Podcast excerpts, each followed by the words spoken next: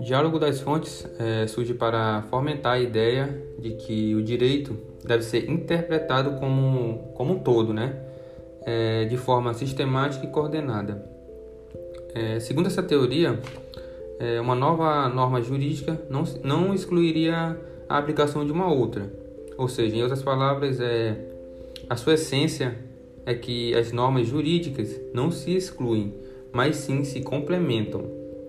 Essa teoria ela foi introduzida no Brasil por uma mulher chamada Cláudia Lima Marx, que, que propõe, por exemplo, um sentido de complementariedade entre o Código Civil de 2002 e o Código de Defesa do, do Consumidor, especialmente nos casos de responsabilidade civil.